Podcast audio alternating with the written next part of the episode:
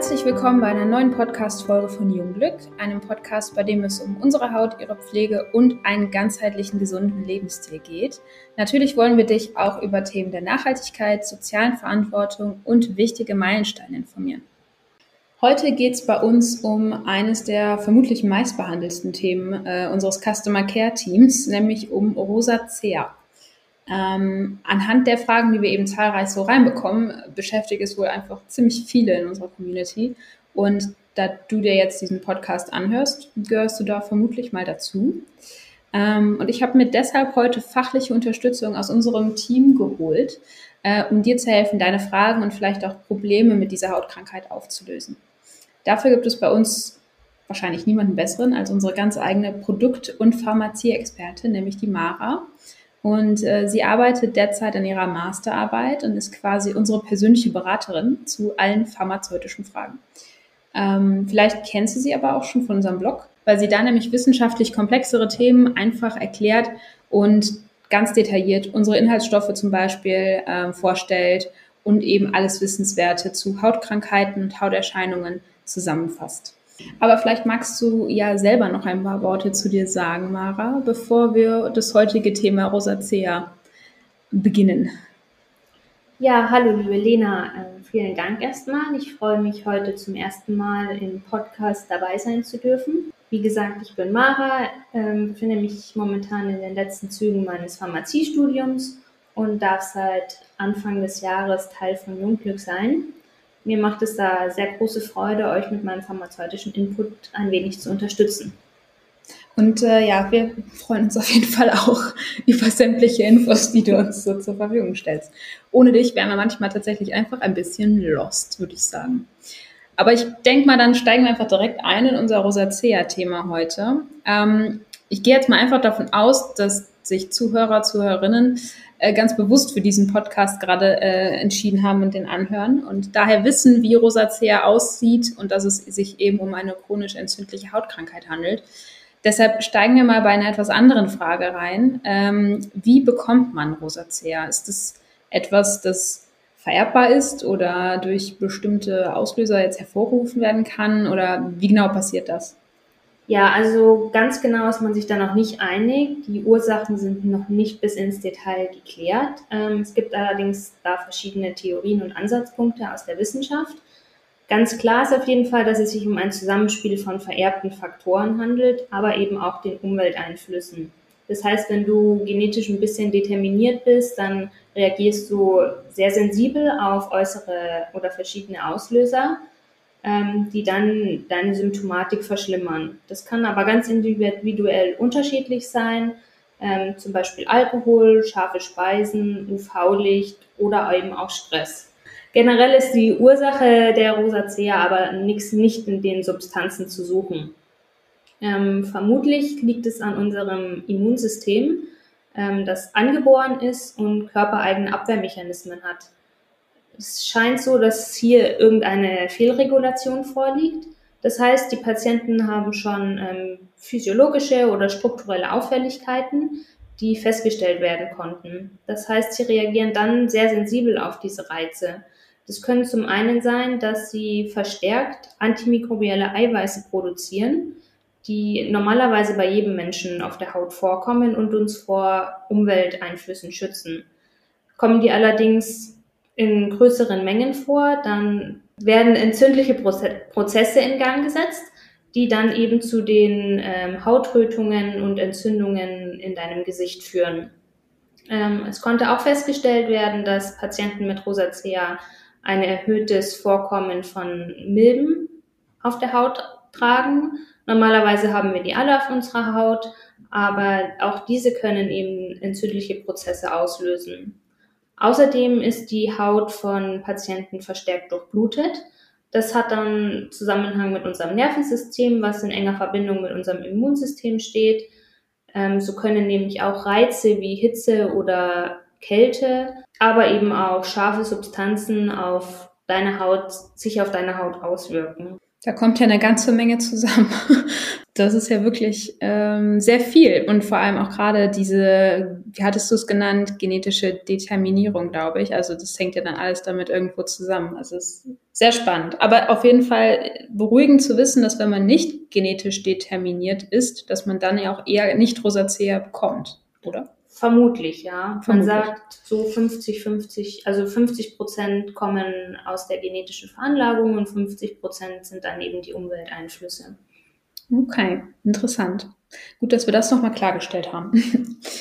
Dann, ähm, was mich jetzt auch noch interessieren würde, ähm, bei Rosacea, das kennt man ja, da gibt es ja verschiedene so Schweregrade beziehungsweise Phasen, in die das eingeteilt ist. Ähm, kann man hier von einer Entwicklung zwischen den Phasen sprechen? Also verschlimmert sich die Krankheit mit der Zeit oder ist man da eher in einer Stufe, wo man eben die Diagnose für bekommt und mit dieser Stufe wird gearbeitet? Ganz genau. Wie du sagst, die Rosacea kann man eigentlich ganz strikt in vier Stadien unterteilen. Ähm, so wird es eben klinisch oder beim Arzt auch gemacht. Also es beginnt bei den meisten Leuten ähm, mit so flüchtigen Rötungen, die eben auch schon im Kindesalter auftreten können. Viele nehmen das gar nicht wahr oder es wird eben anderen Auslösern zugeschrieben, zum Beispiel wenn du vom Kalten ins Warme gehst oder wenn du aufgeregt bist oder viel Stress hast. Ähm, das ist das sogenannte Vorstadium oder auch Flushing genannt. Ähm, die Rötungen gehen dann eigentlich auch wieder vorbei, sobald der Auslöser eben weg ist. Im weiteren Verlauf kommt es dann dazu, dass die Rötungen bleiben. Das heißt, die Blutgefäße, die geweitet sind und der Blutfluss eben gestiegen ist, ziehen sich nicht wieder zusammen und die Rötungen bleibt dann im Gesicht. Ähm, das ist das sogenannte erste Stadium. Ähm, Im weiteren Verlauf kommen dann entzündliche Veränderungen und Pusteln hinzu. Die sind dann eben sehr stigmatisierend und beeinträchtigen dann schon das Leben der Patienten, da es eben zu den Rötungen auch noch zu ästhetischen Problematiken auf der Haut kommt.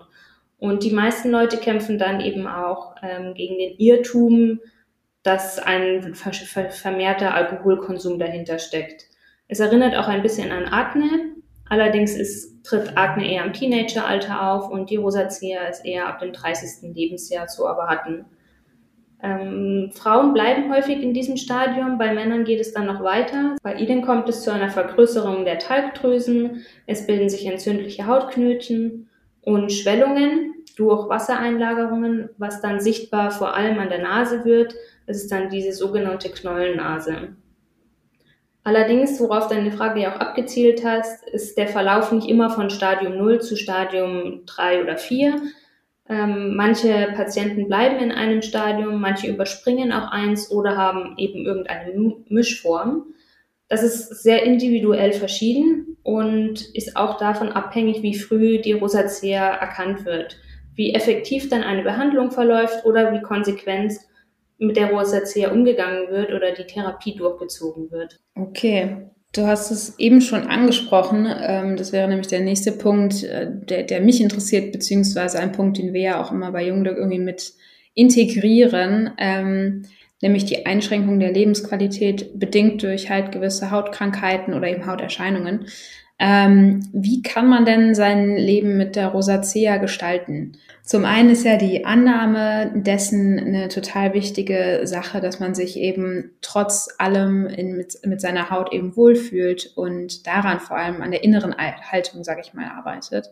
Aber dennoch gibt es ja bestimmt Dinge, auf die man irgendwie achten sollte und Gewohnheiten, die man im Alltag vielleicht eher umgehen sollte, um da einfach sich selber vielleicht zu helfen, die, das Hautbild nicht noch mehr zu reizen, oder? Ganz genau, du sagst es äh, richtig. Zum einen ist natürlich ganz wichtig der, Art, äh, der Gang zum Arzt. Ähm, mit ihm kannst du dann absprechen, wie deine Therapie erfolgen sollte. Ähm, die Behandlung beruht allerdings auf mehreren Säulen. Ähm, ganz wichtig ist da auch deine Eigenbehandlung, wie du sagst, eben auch die Annahme der Krankheit und eben aber auch Eigeninitiative zu ergreifen. Das heißt, die Provokationsfaktoren kennenzulernen und ganz wichtig dann zu vermeiden. Das sind Alltagssituationen, wie vielleicht, wenn du feststellst, dass dir die Wärme oder Kälte nicht gut tut, dass du sowas vermeidest, aber eben auch zum Beispiel bei deiner Ernährung drauf achtest. Da helfen dann Ernährungstagebücher, um ganz individuell festzustellen, was bei dir vielleicht ähm, Auslösefaktoren sind. Das kann sich dann, wenn du das einmal festgestellt hast, eigentlich ganz gut in den Alltag integrieren. Ähm, ganz wichtig ist aber auch, dass du deinen Sport anpasst. Viele Leute stellen fest, dass sie zum Beispiel bei sehr enormer Anstrengung wie intensives Joggen ähm, verstärkt mit Hautsymptomen reagieren, dann sollte man vielleicht eher eine andere Sportart wählen. Ähm, ganz wichtig ist aber auch, ähm, falls du hohen Blutdruck hast, dass dieser behandelt werden sollte. Der spielt auch eine große Rolle. Und bist du da einmal gut eingestellt, dann ist es eigentlich auch im Alltag nicht sehr belastend. Was für viele vielleicht ähm, problematisch ist, ist ähm, seinen Tee, Kaffeegenuss, aber eben auch Alkohol zu oh, verringern. Der Kaffee am Morgen. Ja, ganz genau. Ähm, wenn du aber feststellst, dass der einfach deiner Haut nicht gut tut, warum sollte man sich dann damit belasten? Ja, vielleicht gibt es auch verschiedene Alternativen und auch an die kann man sich gewöhnen. Ganz, ganz wichtig ist dann eben auch ein wirksamer Sonnenschutz, weil UV-Licht erwiesenermaßen ähm, Rosacea Haut sehr reizen kann. Ähm, auch angepasst werden sollte deine Hautpflege. Da solltest du vielleicht einfach mal dich intensiver mit beschäftigen. Was enthält dein Kosmetikprodukt gerade? Vielleicht sind Duftstoffe enthalten, die deine Haut reizen können. Ähm, dass du da einfach für dich eine Routine festlegst und ähm, individuell feststellst, was dir gut tut. Ähm, und was auch ein sehr großer Auslösefaktor ist, ist eben Stress. Da gerät man oftmals in einen Teufelskreis, weil falls du Stress hast, wird deine Symptomatik eventuell schlimmer und dann beeinträchtigt dich das wieder im Alltagsleben, belastet dich und führt dann wieder verstärkt zu Symptomen. Ähm, ganz wichtig ist eben, dass du dich hier nicht unter Druck setzt und ähm, dich nicht äh, mit deinen Symptomatiken versteckst, weil das sich das wieder auf deine Psyche auswirkt und ähm, du sollst auf jeden Fall im Alltag nicht auf das verzichten, was dir die größte Freude bereitet, ähm, weil eben auch das, was deiner Seele gut tut, sich ja dann auf deine Haut auswirkt und das genauso wichtig ist wie irgendwelche Medikamente. Also nicht aus Angst vor oder auch vor, vor Stigmatisierungen oder äh, Gerede von anderen Leuten dich da in irgendwas beeinflussen lassen. Das hast du schön gesagt. Das finde ich auch sehr wichtig. Ähm, Im Grunde genommen fasse ich nochmal zusammen. Eigentlich, das hat sich für mich sehr danach angehört, dass man einfach sehr darauf achten muss, dass sich nicht die Blutgefäße so sehr erweitern, weil das passiert ja bei gewissen Sportarten, gerade bei Ausdauersport ja viel äh, unterbrich mich gerne, wenn es falsch Nein, ist. Nein, ist genau richtig, wie du es sagst. Denn bei scharfem Essen, bei Hitze und Kälte, also Sauna zum Beispiel, habe ich mal gehört, ist bei Rosacea auch ganz schlecht. Ja, genau. Sauna mhm. auch vermeiden am besten. Sehr schade, aber gut. Ja.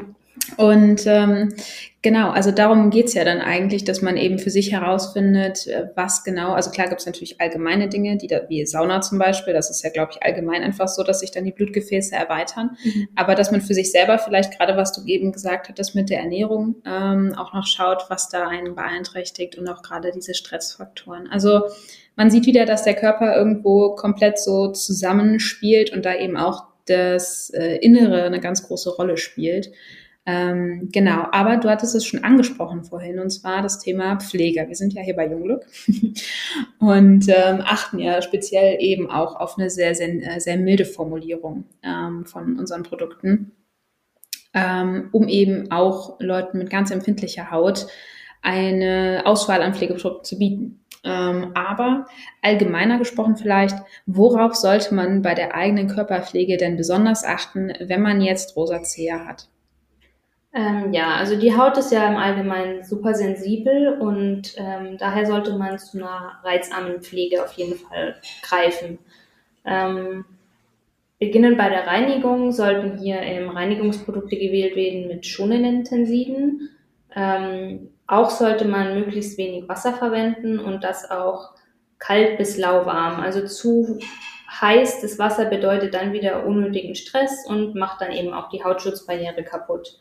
Außerdem solltest du eben nicht zu viel Druck aufwenden und die Haut nicht trocken rubbeln, sondern vielleicht eher abtupfen. Auf was du verzichten solltest, sind auf jeden Fall mechanische Peelings, ähm, weil die eben die Haut reizen. Ähm, was auch super empfehlenswert sind, sind ähm, Produkte zum Sprühen, weil du dann eben kontaktlos deiner Haut ähm, Wirkstoffe zuführen kannst und die eben nicht zusätzlich mit den Händen verreiben musst. Was du bei Cremes beachten solltest, ist, dass sie ähm, einen hohen Wassereinteil haben sollten und nicht zu fetthaltig sind. Ähm, du solltest auch auf äh, feuchtigkeitsspendende Pflege achten, ähm, weil deine Haut eben zum Austrocknen neigt. Daher bietet sich eben auch an, möglichst viel zu trinken. Ähm, die Produkte sollten außerdem keine Parfümstoffe oder Konservierungsstoffe enthalten. Auch auf Silikone oder Minerale, Mineralöle solltest du achten und als wichtigstes am Ende natürlich der Sonnenschutz durch mineralische Filter, weil der sich eben auf die Haut einfach legt und so vor UV-Strahlen schützt. Das ist ja eine ganze Menge. Ähm, da fällt mir ein, ich verlinke gerne nochmal unseren Blogbeitrag zum Thema Reinigung der Haut, weil ich glaube, dass der ganz gut ist, ähm, weil es eben auch gerade da um bestimmte Inhaltsstoffe geht, die eben gerade in Reinigungsprodukten vielleicht und aber auch allgemeinen Produkten ähm, die Haut reizen. Und das könnte für dich vielleicht auch ganz interessant sein, das nochmal als Ergänzung ähm, zu lesen. Ähm, wir sehen unsere Haut, also wir bei Jungglück, sehen unsere Haut beziehungsweise ja auch unsere gesamten körperlichen Abläufe immer ganzheitlich im Zusammenhang mit dem inneren Wohlbefinden. Und wir haben ja vorhin das schon ein bisschen besprochen. Ähm, ich möchte trotzdem noch mal ein bisschen genauer drauf eingehen. Wie schaust du, Mara, ganzheitlich auf die Behandlung beziehungsweise eben auch das Leben mit Rosacea? Also man kann natürlich sagen, dass man langfristig ähm, durch so Naturheil naturheilkundliche Therapie seine Gesundheit auf jeden Fall unterstützen kann, die auch sehr hilfreich ist. Ähm, dabei gilt natürlich auch wieder individuell feststellen, was tut dir gut. Da gibt es keine allgemeingültige Aussage. Ähm, besonders wichtig ist natürlich der Aspekt Darm und Ernährung. Ähm, viele Leute stellen zum Beispiel fest, dass Verzicht auf Zucker, Gluten und Kuhmilch ähm, sich sehr positiv auf die Symptomatik auswirkt. Ähm, man sollte hier auch auf naturbelassene und antientzündliche Ernährung achten. Das heißt, eventuell weniger Fleisch, mehr auf Gemüse achten. Es spielt aber eben nicht nur eine Rolle, was du isst, sondern auch wie und wann. Das heißt, du solltest dir auf jeden Fall Zeit nehmen, die Mahlzeiten gut durchkauen oder vielleicht dem Darm sogar Essenspausen gönnen, dass er sich wieder regenerieren kann. Da bietet sich eventuell Intervallfasten an. Aber auch das sollte auf jeden Fall mit dem Arzt eventuell auch abgesprochen werden, ob du und dein Körper dafür überhaupt geeignet ist. Man kann den Darm auch pflegen mit Pro- und Präbiotikern, damit er wieder ins Gleichgewicht kommt, denn unser Darm ist die Basis von unserem Immunsystem und da, damit eben auch unserer Hautgesundheit. Ähm, auch könntest du schauen, ob deine Leber in einem guten Zustand ist, weil auch die sich eben auf ähm, die Gesundheit des Darms auswirkt. Auch der Hormonhaushalt spielt eine wichtige Rolle. Hier könntest du mal abchecken, wie es mit deinem Progesteron so aussieht. Und auch hier kann ich nur wieder sagen, dass man Stress vermeiden sollte und für Entspannung sorgen könnte. Ähm, da kann dir entweder Atemübungen helfen oder Yogaübungen oder auch einfach nur ein Spaziergang, einfach, dass du wieder ein bisschen zu dir kommst und Ruhe im Alltag findest. Ähm, hier kann ich dir auch wieder empfehlen, ein Tagebuch zu führen, dass du eben genauer forscht, was tut dir gut, was hast du heute gemacht, ist es dadurch schlimmer geworden oder sogar besser und das einfach in deinen Alltag einbaust. Und wenn es dann zur Gewohnheit wird, dann ist es für dich ja auch keine große Umstellung mehr oder belastet dich dann im Endeffekt. Was du dich aber auch fragen könntest, ist, was will dir dein Körper mit so Symptomen der Röte sagen? Gibt es vielleicht irgendwas, was dir peinlich ist oder unterdrückst du irgendwas? Bist du vielleicht sehr ein hochsensitiver Mensch oder ähm, ja, du könntest mal in deinem Umfeld schauen, ob es irgendwas gibt, was dir vielleicht Energie raubt ähm, oder was du von außen aufnimmst. Und ja, das dann für dich vielleicht vermeiden oder dir da einfach ähm, deine Grenzen setzen. Das ist ja ziemlich allumfassend, würde ich sagen. genau. Ein ähm, komplexes Spiel, unser Körper. Da allerdings. Ähm, aber auf jeden Fall generell auch egal, ob man Rosacea hat oder nicht, glaube ich, eine sehr, sehr gute Art, sich selber kennenzulernen und auch zu sehen, wie der eigene Körper beziehungsweise der Geist äh, auf äußere Einflüsse reagiert, indem man einfach mal sich mit sich selber ein bisschen auseinandersetzt und äh, beobachtet. Ähm, ja. Für alle. Für Sehr alle. Hilfreich Auf jeden Fall. ähm, super. Ich hoffe, dass wir ein paar deiner Fragen beantworten konnten, äh, beziehungsweise Mara. Ich habe ja die Fragen gestellt. ähm, und dass es dir vielleicht jetzt ein bisschen mehr Erleichterung verschafft hat, wenn du tatsächlich Rosacea hast. Ähm, dann hoffe ich, dass du hier mit diesem Podcast vielleicht jetzt einen etwas anderen Blickwinkel äh, bekommen hast und vielleicht auch motiviert bist, jetzt mal Tagebuch zu führen, denn das scheint ja wirklich eine sehr gute Art und Weise zu sein, sich selber ein bisschen kennenzulernen. Ähm, dann ganz lieben Dank dir, Mara, für deinen ersten Podcast bei uns. Danke für die Einladung. ja, sehr gerne. Klar. Ähm, und genau, danke dir auch fürs Zuhören. Und äh, genau, die ganzen Inhalte, die wir jetzt genannt haben, also diesen Blog zum Thema Reinigung ähm, und auch Maras Rosacea Blogbeitrag, äh, der nämlich parallel zu diesem Podcast rauskommt, dann kannst du es dir nämlich nochmal ganz in Ruhe auch durchlesen, die Infos, die sie hat. Und vielleicht stehen da auch noch ein, zwei andere Facts äh, mit drinne. Ähm, verlinke ich in den Show Notes. Ähm, und genau, falls dir der Podcast gefallen hat und geholfen hat, was wir sehr hoffen, ähm, dann würden wir uns total freuen, wenn du ihn abonnierst und uns vielleicht eine Bewertung da lässt. Und falls du noch Fragen hast oder Anregungen, dann wende dich gerne an unser Customer Care Team oder ähm, schreib uns eine Nachricht über Social Media, über Facebook oder Instagram. Wir freuen uns auf jeden Fall, von dir zu hören. Und ansonsten wünsche ich dir noch einen schönen Tag und bleib gesund.